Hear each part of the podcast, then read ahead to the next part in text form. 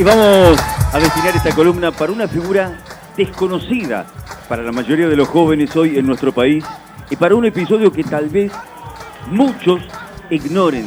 al mismo tiempo. Vamos a hablar de Andrés Framini y de las elecciones fantasmas de 1962. ¿Quién fue Andrés Framini? Había sido un delegado de fábrica de la industria textil en la fábrica Picaluga de Barracas y posteriormente fue ascendiendo en su trabajo, en su carrera como dirigente sindical, hasta convertirse en secretario general de la Asociación Obrera Textil. Framini, en los años de proscripción de la década del 60, durante la presidencia de Frondizi, se presentó como candidato a gobernador por un frente llamado Unión Popular junto con Francisco Anglada. Y obtuvieron la victoria en esos comicios, pero el presidente Arturo Frondizi decidió invalidarlos, anular las elecciones e impedir la asunción de Framini a la gobernación de la provincia de Buenos Aires. 11 días después, el 29 de marzo, el propio Frondizi iba a sufrir un golpe de Estado que colocaría a José María Guido en la presidencia de facto nuevamente en la República Argentina.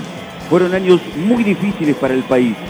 en el que la institucionalidad transitaba por caminos de fragilidad notoria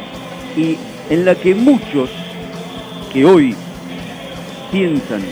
que son defensores de la garantía institucional fueron partícipes de su ruptura, de su quebranto.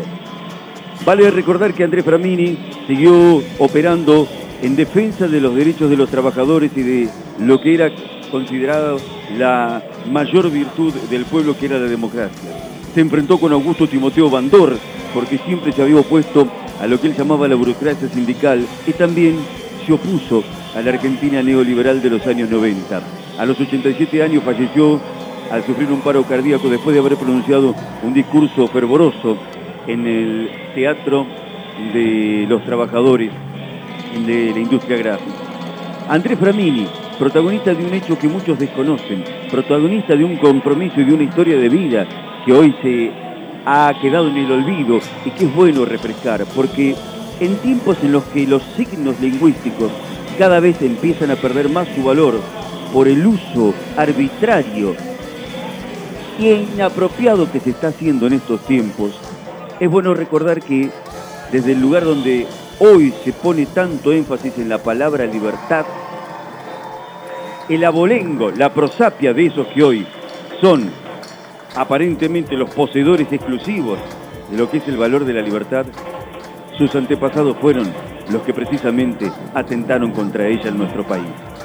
Firmado el profesor Darío Lea, un lujo que nos damos en la previa del fútbol de Banfield por la.